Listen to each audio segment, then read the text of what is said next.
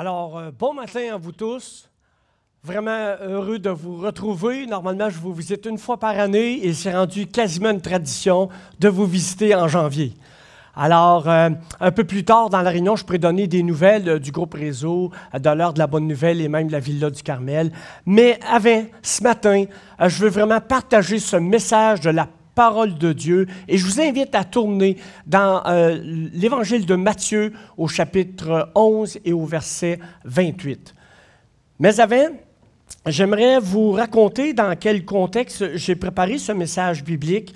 Vous savez, à l'heure de la bonne nouvelle, soit dit en passant, ce matin, c'était à 7 heures pour ceux qui se lèvent tôt, sur la chaîne euh, Nouveau. Et aussi, on est trois fois par semaine en, en rediffusion sur Télémag, le dimanche à 13h30, le vendredi à 19h et samedi à 6h30 le matin. Alors, vous avez quatre occasions de voir nos émissions. Si toutefois vous manquez euh, la diffusion, vous pouvez aller sur le site Internet, normalement le lundi, suivant la diffusion d'émissions, vous pouvez revoir nos émissions sur le site HBN. Et euh, cette année, on vient de terminer la série Voyager léger. Elle va être rediffusée à nouveau à partir du 24 avril. Présentement, on est sur la série Je suis Jésus et vous, qui dites-vous Je suis? Alors, euh, mais dans le cadre de l'heure de la bonne nouvelle, on a préparé cette série Voyager léger. Et on a considéré l'invitation du Seigneur Jésus qui dit, Venez à moi, vous tous qui êtes fatigués et chargés, et je vous donnerai du repos. Puis je pense qu'on a tombé pile parce que les jours dans lesquels on vit, c'est quand même assez euh, difficile. Je dirais aussi c'est assez anxiogène.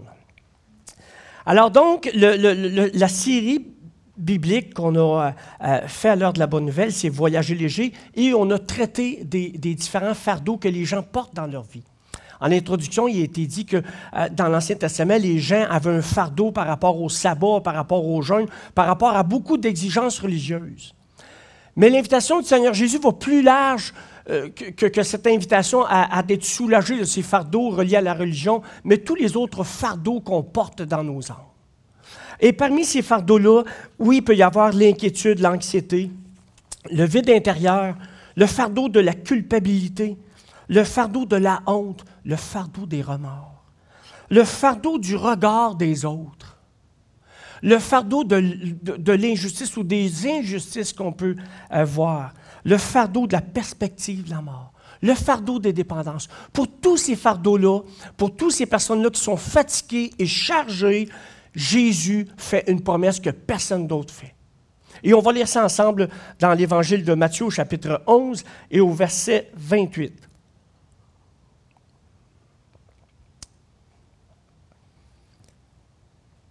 Je prends une pause parce que j'essaie de réduire le rythme. C'est dur pour moi.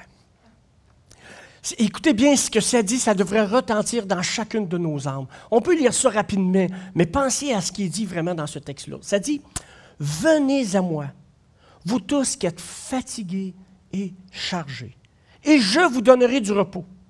Prenez mon joug sur vous et recevez mes instructions, car je suis doux et humble de cœur et vous trouverez du repos pour vos âmes, car mon joug est doux et mon fardeau léger. Pour nous aider à, saisir encore davantage la portée de ce texte-là, j'ai pensé vous donner quelques traductions dans la Bible en français courant, dans la Bible Sommeur et dans la, Bible Tob. Et regardez bien comment c'est dit. Ça dit, venez à moi, vous tous qui êtes fatigués et chargés, ça c'est la version qu'on a lue, mais vous qui peinez sous le poids du fardeau. Dans une autre euh, version, ça dit Vous qui êtes accablés. Une autre version, vous qui êtes fatigués. Et dans la translittérale, là, qui n'est pas d'un beau français, mais ça essaie de plus traduire l'idée, euh, tous les peinaient et ayant été chargés. C'est vraiment souffrant. Et ensuite, il dit, prenez mon joug sur vous et recevez mes instructions. Et dans d'autres versions, ça dit, mettez-vous à mon école. Wow. Laissez-moi vous instruire. Et dans une autre version, apprenez de moi. Et j'ai voulu illustrer ce que c'est que d'être fatigué et d'être chargé. Si vous vous sentez comme ça ce matin, le message est pour vous. Si vous n'êtes pas fatigué et chargé, j'aimerais vous dire, venez nous aider. Puis si ça vient quand vous arrivez, vous allez vous souvenir que Jésus fait une invitation spéciale à ceux qui sont fatigués et chargés. Et aussi, l'autre partie du texte que j'aimerais vous donner les, nuances que les, les, différentes versions de la Bible nous donnent, ça dit Mon joug est facile à porter et la charge que je vous impose est légère. C'est pas moi qui le dis, c'est le Seigneur Jésus. Il dit, dans une version, le joug que je vous invite à prendre est facile à porter et le fardeau que je vous propose est léger. Et dans l'interlinéaire euh, grec-français, ça dit, le, en effet, comme vous dites, c'est pas très chic au niveau du français, mais ça fait un job. Le, en effet, joug de moi aisé et le fardeau de moi léger. Alors, c'est toutes les façons que j'ai trouvées pour essayer qu'on puisse saisir un peu plus la portée du texte. Euh, vous, savez, il y a beaucoup de fardeaux qu'on porte qui sont invisibles parce que c'est des fardeaux qu'on porte dans notre âme. Euh, chacun d'entre nous, ce matin, on est arrivé avec des fardeaux, avec une certaine fatigue, mais ce n'est pas visible. Ben, des fois, quand on est fatigué, ça peut paraître dans le visage. Mais il y a beaucoup de fardeaux intérieurs qui sont lourds à porter, qu'on porte, qui sont invisibles, mais qui sont très concrets et très réels. Et ce matin, j'aimerais vous parler justement du fardeau des inquiétudes et même ça va jusqu'à l'anxiété. Alors, on va voir ça ensemble. Euh, alors, mon illustration pour vous euh, illustrer euh, fatigué et, chargé, quand tu réalises que tu n'as plus de jus. Ça, c'est quand tu es au bout du rouleau. J'aimerais peut-être donner des définitions concernant les inquiétudes et, l'anxiété. Bon, je ne vais pas essayer de trouver mes, notes. si on parle, mettons, d'inquiétude, euh, le, dictionnaire nous dit euh, que c'est un état pénible déterminé par l'attente d'un événement, d'une souffrance que l'on craint, par l'incertitude de, de, où on est. Ça, c'est une euh, définition. J'en ai une, une autre qui dit un état affectif causé par la crainte, l'appréhension, l'incertitude. Ça, c'est concernant l'inquiétude. Maintenant, concernant l'anxiété, je suis allé voir euh, dans l'Association des psychiatres, je me dis, les autres doivent connaître ça un peu. Ils disent l'anxiété est une émotion désagréable. Pour ceux qui vivent l'anxiété, ils peuvent dire Amen à ce que je dis là. L'anxiété est une émotion désagréable qui combine des symptômes physiques, même dans certains cas, le, cœur bat plus vite et plus fort, la respiration semble difficile, la présence de sueur, de tremblements, d'étourdissements, de mains moites, de corps crispés, de muscles tendus. Wow! Et des pensées anxieuses, l'inquiétude, la rumination, l'obsession, le doute, la crainte. Les différents troubles anxieux se distinguent et se déclenchent par ce qui déclenche l'anxiété, l'intensité et la durée des symptômes. Alors, je ne commencerai pas à faire de la, psychiatrie, mais ceci étant dit, je, je, veux faire une parenthèse, que nous, on lance l'invitation de Jésus, mais dans aucun cas, je veux me substituer aux professionnels. Quand ça ne va pas, puis qu'on a essayé tous les moyens, puis, ça ne va pas tout, il faut consulter des spécialistes. Mais moi, je, crois que Seigneur Jésus, ce qu'il dit dans sa parole, ça peut fonctionner dans nos vies. Et dans certains cas, ça ne va pas fonctionner parce qu'il y a certains débalancements, puis il y a une espèce de chimie qui ne se fait pas bien, puis on a besoin euh, peut-être de médicaments ou de d'autres euh, solutions. Alors donc, je, je veux dire ça. Moi, je vais vous présenter la version biblique concernant l'anxiété et les inquiétudes, et aussi, je ne veux pas euh, nier euh, les supports que les gens peuvent recevoir par rapport à ça. C'est très important pour moi de, dire ça ce matin. Donc, les inquiétudes, et moi j'aimerais vous simplifier la chose, les inquiétudes, quand ça dérape vraiment, ça devient un trouble de santé mentale. Et quand ça devient un trouble de santé mentale, c'est vraiment un trouble d'anxiété. Euh, dernièrement, vous savez, on a entendu l'histoire de Jonathan Drouin, le joueur de hockey. Lui, un l'année passée, il a arrêté de jouer. Il dit Je suis plus capable. Je sortais de l'aréna, j'avais plus de jus, j'avais plus de force. Dans, ma tête, ça ne marchait pas. J'étais fatigué, j'étais chargé, j'étais brûlé. J'étais plus capable de jouer au hockey. Il y a cette joueuse de tennis aussi qui a dit Écoutez, il y a une compétition, même si je suis bonne, je suis plus capable de porter la pression. Il y a même cette gymnaste aux Olympiques, hein, c'était une championne, tout le monde, euh, euh, tout le monde disait, écoute, elle va avoir la médaille d'or. Puis elle dit, à moi, je ne suis plus capable. Il faut que je prenne soin de ma santé mentale, je ne suis plus capable. Et ce que je trouve de positif à ça, c'est très, très difficile ce que les gens se faire, mais le fait qu'ils ont pu le dire en public. Avant, les troubles anxieux, c'était tabou. Puis je vais vous dire comment que les gens pensent à ça, puis que moi aussi, j'ai déjà pensé ça que ça, c'était pour les faibles. Pas du tout. Je peux vous montrer des hommes hyper spirituels dans la Bible qui ont vécu des angoisses, des inquiétudes, puis de l'anxiété. Ça n'a aucun lien avec la santé spirituelle. Je suis content de voir que maintenant, on peut en parler, qu'on vit des inquiétudes, qu'on vit des angoisses, qu'on vit des troubles au niveau de notre santé mentale. Ils ont fait une étude l'année passée aux États-Unis. 45% des gens ont avoué avoir vécu des troubles au niveau de leur santé mentale à cause de tous les événements anxiogènes qui nous entourent. Ils ont fait le même test au Québec. 50% des gens vivaient une, une forme ou une autre d'angoisse ou d'anxiété par rapport aux inquiétudes. Je suis content maintenant qu'on peut en parler ouvertement. La Bible en parle ouvertement, puis on va voir ce que le Seigneur Jésus peut nous dire à ce niveau-là. Mais là, je pense qu'il faut que j'avance quand même assez vite. Vous savez, on avait dit, je me souviens de ça, moi, Guy, les années 2000, ça va être les années qui vont être caractérisées par le stress. Moi, j'aimerais vous dire que les années 2020 vont être caractérisées par l'anxiété. Et euh, donc, je, veux parler ce matin des inquiétudes et, les, sources nombreuses d'inquiétudes. On s'inquiète pour toutes sortes de raisons, que ce soit la maladie, les finances, les tests qu'on a à passer, les relations qui sont moins harmonieuses, euh, toutes sortes de choses. Il y a beaucoup de sources d'inquiétude. Et j'aimerais vous poser la question, est-ce que vous êtes une personne inquiète?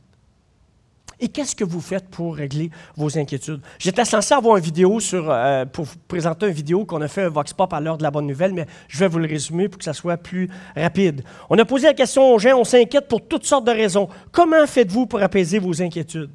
Et ce que les gens ont répondu, ils, cherchent toutes sortes de moyens pour essayer de, mater, de contrecarrer les inquiétudes. Et une personne qui dit, ben moi je fais de la lecture. L'autre, un monsieur que je trouve très sympathique, qui dit, moi je bouge. Il y a un autre qui dit, ben euh, moi je trouve ça difficile justement les inquiétudes, je suis inquiet, c'est ainsi, puis je trouve ça tough. Puis il y en a un autre qui dit, ben je ne sais pas trop. Le gars est skateux, tu sais, puis tu vois que bon, ah, lui il s'est dit, moi je ne m'inquiète pas pour grand-chose. OK, c'est correct, euh, euh, ça va comme ça. Donc, on a toutes sortes de façons, mais j'aimerais vous présenter la façon biblique par rapport aux inquiétudes. Et je vous invite à tourner tout de suite dans Matthieu au chapitre 6, euh, au verset 25 à 30. On va lire ça ensemble. Alors ça, c'était mon vox pop que j'ai oublié de lancer. Mais on y va avec euh, Matthieu 6, 25 à 30. Et aussi, on va faire un autre bout dans, dans ces versets-là.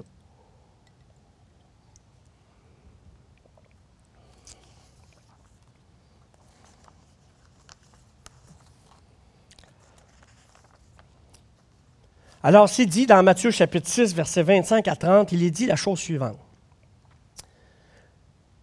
Et c'est Jésus qui parle. C'est pourquoi je vous dis, ne vous inquiétez pas pour votre vie, de ce que vous mangerez, ni pour votre corps, de quoi vous serez vêtu. La vie n'est-elle pas plus que la nourriture, le corps et le vêtement? Regardez les oiseaux du ciel, ils ne sèment ni ne moissonnent, et ils n'amassent rien dans des greniers. Votre Père céleste les nourrit. Ne valez-vous pas beaucoup plus qu'eux? Qui de vous, par ses inquiétudes, peut ajouter une coudée à la durée de sa vie? Et pourquoi vous inquiétez au sujet du vêtement? Considérez comment croissent les lys des champs, ils ne travaillent ni ne filent. Cependant, je vous dis que Salomon même, dans toute sa gloire, n'a pas été vécu, n'a pas été vêtu comme l'un d'eux. Si Dieu revêt ainsi l'arbre des champs, qui existe aujourd'hui et qui demain sera jeté au four, ne vous vêtira-t-il pas plus, à plus forte raison, gens de peu de foi. il continue. Ne vous inquiétez donc pas. Et ne dites pas, que mangerons-nous, que, boirons-nous, de quoi serons-nous vêtus, car toutes ces choses, ce sont les non, les non-juifs qui les recherchent. Votre Père céleste sait que vous en avez besoin. Cherchez premièrement le royaume et la justice de Dieu. Et toutes ces choses vous seront données par-dessus. Ne vous inquiétez donc pas du lendemain, car le lendemain aura soin de lui-même. Ce qu'on voit dans le texte, trois impératifs. Ne vous inquiétez pas, regardez les oiseaux, on va voir ce que ça, signifie, et cherchez le royaume et la justice de Dieu. À plus de trois reprises, le Seigneur nous dit, ne vous inquiétez pas. Je crois sincèrement que si le Seigneur l'a mentionné trois fois dans le court texte, c'est qu'il nous connaît en bébite. Il sait qu'on a tendance à s'inquiéter, n'est-ce pas? Et le Seigneur va nous donner aussi ce conseil magistral qui dit, qui de vous, par ses inquiétudes, peut ajouter une coudée à la durée de sa vie? Mon ami François Fréchette, à l'heure de la bonne nouvelle, a pris une illustration de la chaise berçante. Il dit Les inquiétudes, c'est un peu comme une chaise berçante. Ça occupe pour un temps, mais ça mène nulle part. Puis j'ai vu une statistique à un moment donné, je ne peux pas vous donner la référence malheureusement, pardonnez-moi, mais il y avait une statistique qui disait que 85% de nos inquiétudes sont non fondées. Ce qu'on était inquiet ne va même pas arriver. Fait que dans 85% du temps qu'on joue de la chaise barsante, on perd notre temps. Donc, le Seigneur va nous dire, ne vous inquiétez pas de rien. L'idée, c'est qu'on ne peut pas empêcher les inquiétudes, les sources d'inquiétude de venir à nous. Mais on peut empêcher ces inquiétudes-là de dominer notre esprit et de malmener notre âme. Encore à l'heure de la bonne nouvelle, mon ami Martin Lébreu a dit la phrase suivante, a donné l'anecdote suivante. Il dit, les inquiétudes, c'est un peu comme les oiseaux qui tournent autour de notre tête. On ne peut pas empêcher les oiseaux de tourner autour de notre tête. Mais on peut les empêcher de faire leur nid sur notre tête. Et c'est la même chose par rapport aux inquiétudes. Il va avoir tout le temps des sources d'inquiétude, que ce soit financier, euh, euh, euh, au niveau physique, au niveau de la santé, au niveau émotif. Il va toujours y avoir des sources d'inquiétude on ne pourra pas les empêcher. Mais quand ils vont arriver, on va être en mesure de confier à ces soucis-là qu'on a au Seigneur. Alors moi, depuis ce temps que j'ai étudié ce texte-là, je me dis, Seigneur, je ne suis pas inquiète, mais j'ai beaucoup de soucis, je suis préoccupé. S'il vous plaît, viens m'aider. Parce que c'est un peu, je dirais, audacieux. Jésus nous dit de ne pas s'inquiéter, puis nous autres, on dit, ben moi, Seigneur, j'ai décidé, je m'inquiétais. Tu sais, il me semble que tu es devant Jésus, puis tu le confrontes demain, il me semble que ça ne virera pas sur notre bord, c'est sûr. Mais donc, le Seigneur nous invite à ne pas euh, euh, s'inquiéter.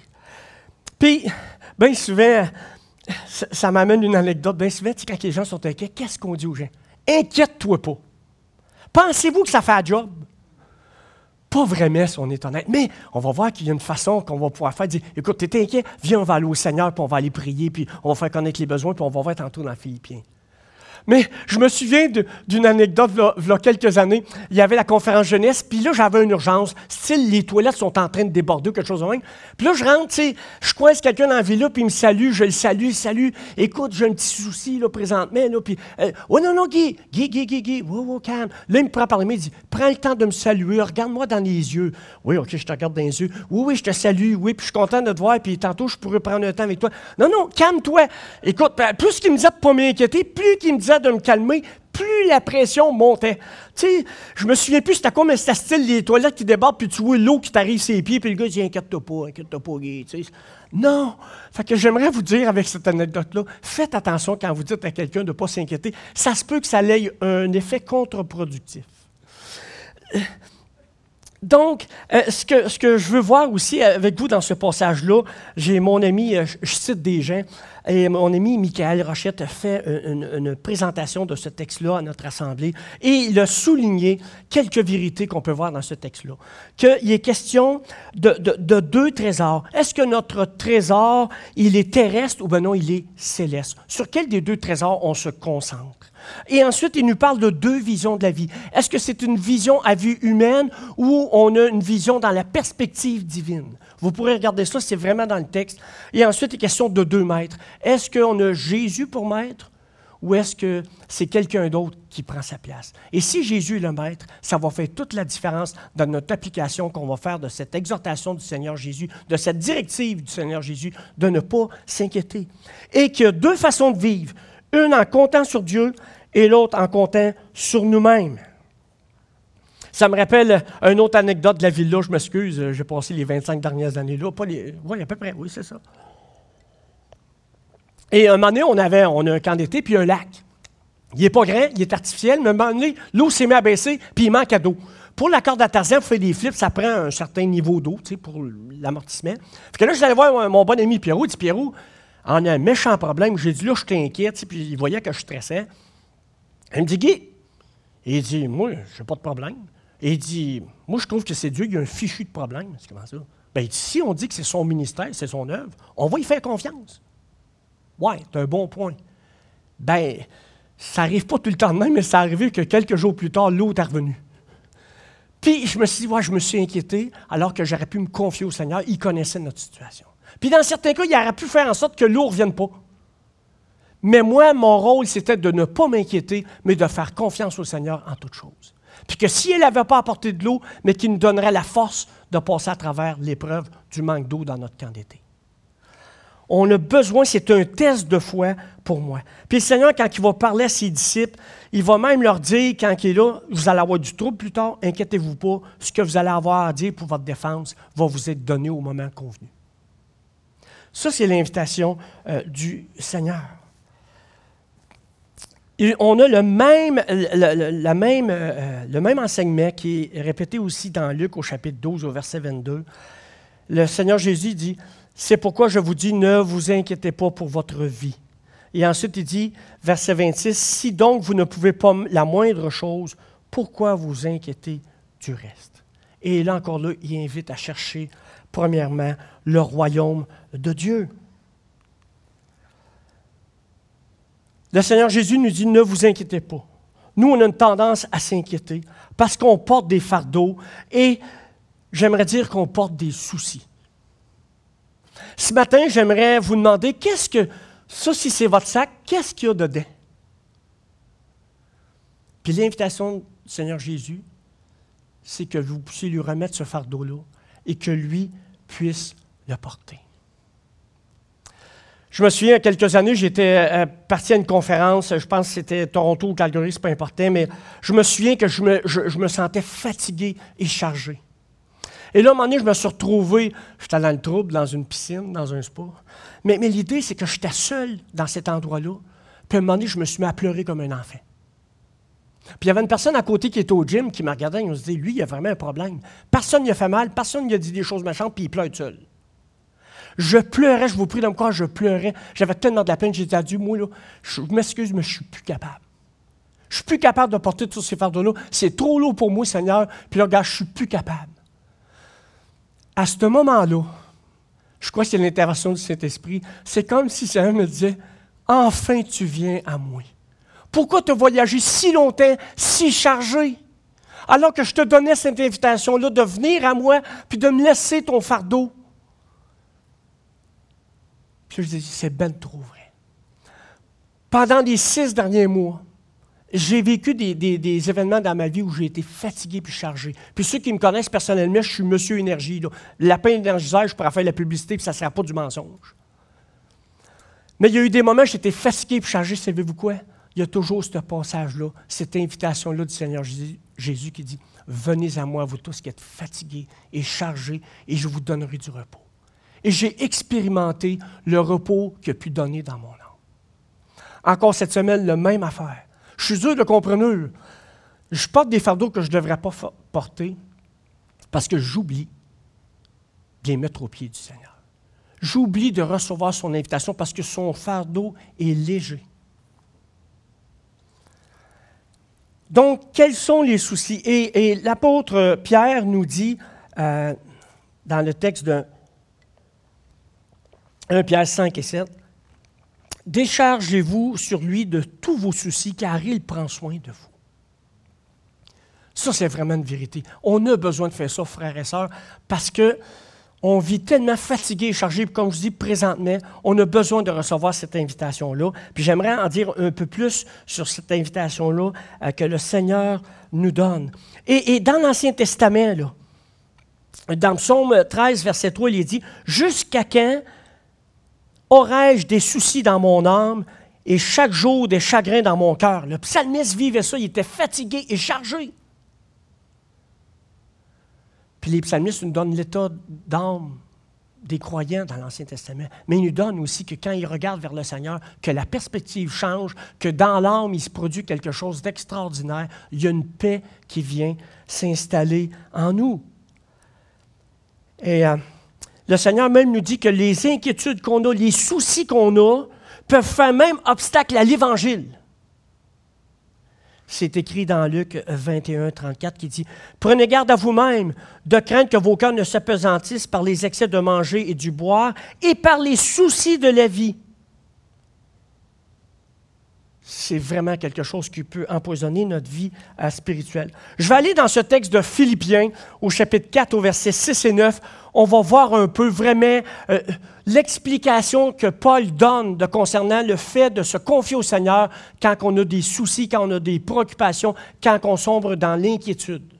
Voici ce que le texte dit dans Philippiens au chapitre 4 verset 6 euh, qui dit, Ne vous inquiétez de rien mais en toute chose, faites connaître à Dieu vos besoins par des prières, des supplications et avec action de grâce. Et la paix de Dieu, qui surpasse toute intelligence, gardera vos cœurs et vos pensées en Jésus-Christ.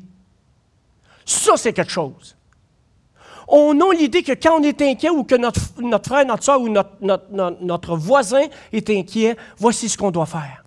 Présenter notre état, présenter notre situation au Seigneur même avec des supplications. Et ça nous dit que la paix de Dieu qui surpasse toute intelligence va garder nos cœurs et nos pensées en lui.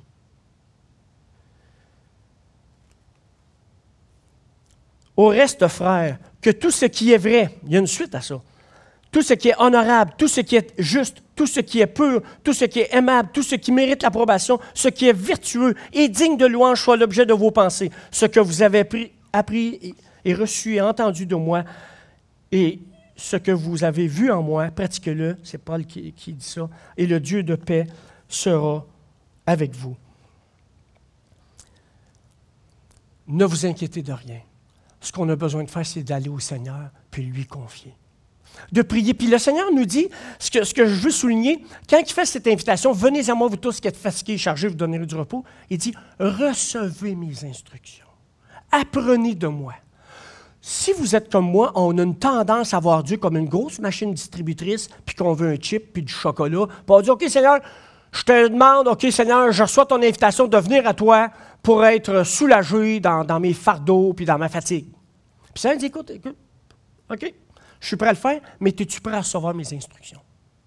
La paix de Dieu, la manière de l'obtenir, c'est par la foi en Jésus-Christ, par la réconciliation avec Dieu. Et quand on a ça, dans cette perspective-là, qu'on se confie à lui, il va faire un travail dans nos âmes, puis il va nous donner une paix que personne d'autre peut donner.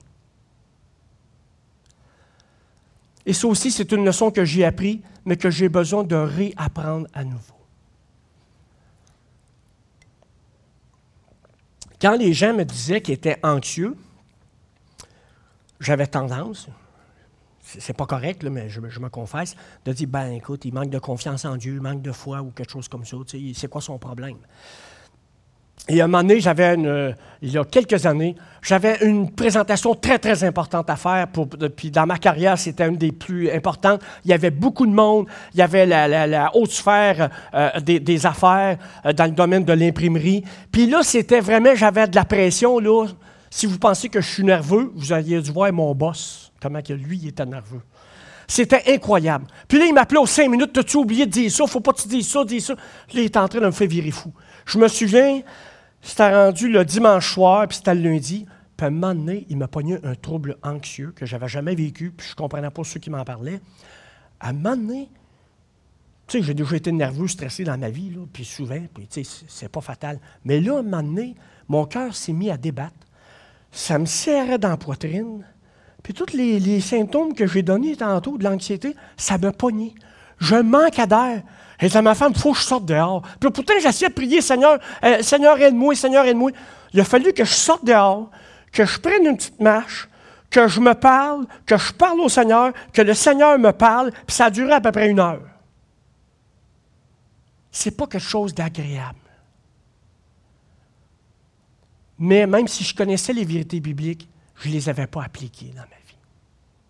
Oui, j'avais crié au Seigneur, mais le Seigneur avait besoin de me rassurer, il avait besoin de me faire grandir à travers l'épreuve de ma foi, il avait besoin de m'enseigner, de dépendre constamment de lui. Puis je me souviens, j'ai commencé à voir les choses quand je, je suis sorti, j'ai essayé de prendre l'air. J'ai commencé à voir les choses dans la perspective divine. J'ai que je manque mon speech. Mon boss va être fauché, moi, il m'a d'être humilié. Mais c'est pas grave, je m'en vais au ciel quand même pour l'éternité. Quand même, Fait que j'essaie de voir les choses dans une autre perspective, mais au fil du temps, j'ai essayé de voir les choses dans sa juste perspective. Et ça a été salutaire, mais c'est ce verset qui m'est revenu Et je connais ce verset-là depuis 35 ans. Je vous prie de me croire. Mais on a besoin de prendre à cœur ce que le verset nous dit pour vraiment vivre ce que le Seigneur nous appelle à vivre. Venez à moi, vous tous qui êtes fatigués et chargés, je vous donnerai du repos. Mais il faut avoir le bout. Recevez mes instructions. Apprenez de moi. Venez à mon école. On est tendance baguette magique pour dire Seigneur, je veux une guérison. Seigneur, je veux une délivrance. Puis ding, Seigneur dit Oui, je voudrais tout le faire, je peux tout le faire, mais j'ai un autre programme qui fait en sorte que vous allez comprendre plus. Mais nous, on ne veut pas comprendre, on veut juste la bénédiction. Seigneur dit Bien, écoute, euh, on va y aller selon mon plan, en parlant de Dieu. Alors, euh, j'aimerais euh, citer un autre. Oh, j'ai perdu le contrôle de la patente. Est-ce que Billy, tu peux m'aider? Un passage dans l'Ancien Testament qui nous invite à se tourner vers le Seigneur dans le psaume 46 au verset 1 à 4. Je vais lire à partir du verset 2. Dieu est pour nous un refuge et un appui, un secours qui ne manque jamais dans la détresse. C'est pourquoi nous sommes sans crainte quand la terre est bouleversée. Puis je vous annonce officiellement que si vous n'êtes pas conscient, la terre est pas mal bouleversée présentement. Mais est-ce que ça va être le Seigneur qui va être notre appui, qui va être notre secours? On a, euh, un de mes voisins a eu la COVID au tout début, au mois de mars 2020. Et puis, euh, lui et son épouse étaient très inquiets. Lui était très malade. Et puis, à un moment donné, on a dit, euh, on, avait ce verset-là en tête, puis on a offert à nos voisins de prier pour eux autres. Puis on dit, on va prier toute la nuit s'il le faut, une partie de la nuit, mais on va faire quelque chose, on va laisser notre lumière allumée pour que vous puissiez voir qu'on prie pour vous, qu'on vous aime, qu'on prie pour vous, puis qu'on va demander au Seigneur qui vous, qui, vous donne un refuge, qui vous donne une, paix dans l'âme, qui fasse un travail en vous. On a laissé la lumière allumée toute la nuit. Ils ont su qu'on a prié pour eux, qu'on a intercédé pour eux. On était nous-mêmes très bouleversés. Et vous savez quoi? Le, lendemain, je ne sais pas comment c'est fait que c'est arrivé dans la discussion, mais les voisins ont vu qu'on avait ouvert une lumière. Puis les gens, par solidarité, dans mon rein, ils ont laissé les lumières allumées pendant la nuit. Puis j'ai trouvé que c'était tellement bien, parce que nous, on voulait que la lumière de Dieu puisse pénétrer les cœurs, que la lumière de Dieu puisse faire un travail dans le cœur des gens qui étaient paniqués, qui étaient bouleversés, qui étaient vraiment chargés. On a un moment particulier dans lequel on vit, où le Seigneur nous demande d'être des lumières d'aller au-delà des opinions, des convictions, puis de tout ce qu'on peut entendre. Qu'on puisse nous-mêmes tourner les regards vers le Seigneur, puis inviter ceux qui nous entourent à tourner leur regard vers le Seigneur. C'est ça la job que Dieu nous a donnée. Puis comme chrétiens, on devrait être les héros de cette situation-là. Puis dans bien des cas, laissez-moi vous le dire, je vais fermer la parenthèse, on est bien souvent les héros de l'équation. Puis ça me fait tellement peine. Ça ne devrait pas être comme ça parmi les enfants de Dieu. À cause du Seigneur, on devrait avoir ce témoignage-là. À cause du Seigneur, on devrait passer par-dessus nos opinions, nos convictions personnelles. À cause du Seigneur. Voilà le défi que le Seigneur place devant nous. Et, euh, Billy, si tu veux, euh, j'en reviens à l'invitation du Seigneur, je vous donnerai du repos. Ce qu'il promet, il peut aussi l'accomplir, nous dit Romains chapitre 4, versets 20 à 21. Et Philippiens 3, 20 à 21 nous dit, par le pouvoir qu'il a de s'assujettir toutes choses. Euh, on va aller peut-être. J'ai beaucoup aimé cette illustration-là. Venez à moi, vous tous qui êtes fatigués, vous donnerai du repos. C'est comme si le Seigneur nous invitait à l'écart, comme il l'a fait avec ses disciples. Mais j'ai autre chose. Euh, j'aimerais juste souligner deux aspects du repos. Il y en a un qui vient de l'action surnaturelle de Dieu dans le cœur pour les choses qui sont hors de mon contrôle, exemple la maladie, l'épreuve, etc. Et aussi le repos qui vient aussi de mes choix de vie en accord avec ses directives pour les choses qui sont sous mon contrôle. Exemple, l'endettement, la surcharge, les rancunes, l'amertume et toutes les autres choses. C'est pour ça que le verset dit Venez à moi, puis après ça, il dit Recevez mes instructions. C'est pour la phase 2 du repos. On peut changer. On va aller, on va passer tout droit à Billy. L'illustration, si on dit qu'une illustration vaut mille mots, la définition peut-être pas bonne. C'est la résolution. Je ne sais pas si vous êtes capable de voir. C'est une dame qui est couchée dans une Bible format géant. Puis je me dis, on a tellement besoin de ça. Il me semble que j'aimerais ça me retrouver dans une grosse Bible comme ça, puis me coucher à côté du, verset de Matthieu 11, 28, puis dire, Seigneur, j'aimerais ça me m'abrier avec les couvertes, avec les pages, pour faire en sorte que je sois imprégné par ta parole, par ton invitation, et que je puisse vivre ce que tu promets. Comment on a besoin d'être enveloppé par la parole de Dieu? Que sa parole est vivante, puis qu'elle pénètre dans nos âmes jusqu'à séparer jointure et moelle. J'aimerais vous laisser sur, cette illustration-là, mais j'en ai une plus moderne. J'ai fait cette présentation-là dans une autre église, et il y a une dame qui nous voit, elle dit, moi, Guy, j'ai pris mon petit enfant, puis on avait une Bible qui était, qui était format géant, puis on l'a couché dans la Bible. Et ce que j'ai marqué spécial, c'est que le texte dans lequel euh, le, le bébé était couché, c'est Isaïe 55, 3. C'est quand même euh, spécial que c'est vraiment ça. Alors, vous et moi, est-ce qu'on est prêt à prendre au sérieux l'invitation que le Seigneur Jésus nous donne de venir à lui? Nous tous qui sommes fatigués et chargés, parce qu'il veut nous donner du repos. Je vais terminer par une prière, puis j'ai essayé d'illustrer ce passage-là, mais mon vœu, c'est que pour moi, je puisse mettre ça en application dans ma vie. Je l'ai fait. Je veux continuer à le faire. Je ne veux pas oublier ces leçons-là que le Seigneur m'a données. Puis je vous invite à le faire aussi, parce que c'est tellement bénissant de voir le repos qu'il peut donner dans notre âme. Oui, il peut donner dans certains cas un repos physique, mais il veut, par-dessus toute chose, sa promesse, elle est par rapport au repos de notre âme. Si on veut bien venir à lui, dans une attitude de paix, parce qu'on est déjà réconcilié avec le Père, qu'on a un accès auprès du Père, le Seigneur Jésus est prêt à faire euh, cette invitation-là euh, pour nous. Et, on va prier, s'il vous plaît. Seigneur Jésus, merci pour cette invitation que tu nous donnes dans ta parole. Personne d'autre ne peut faire cette offre. Pour te remercier, Seigneur, que tu as le pouvoir de l'accomplir, ta promesse. On réalise, Seigneur, que ça dépend de nous, ça ne dépend pas de toi. Ça dépend de nous, à savoir si on est prêt à accepter l'invitation que tu nous donnes de venir à toi, nous tous qui sommes fatigués et chargés. Et Seigneur, tu nous dis que tu es doux et humble de cœur, que tu es prêt à nous accueillir. Puis tu es prêt à nous accueillir avec bonté, miséricorde, avec grâce, pas avec une tonne de reproches, parce que tu serais justifié de nous faire ces reproches. Mais merci Seigneur que tu es doux et humble de cœur et que tu nous aimes par-dessus toute chose et que tu veux nous voir voyager léger dans la vie. Qu'il en soit ici, Seigneur Jésus, dans chacune de nos vies. Et on veut t'en prier en ton nom et pour ta gloire, Seigneur Jésus.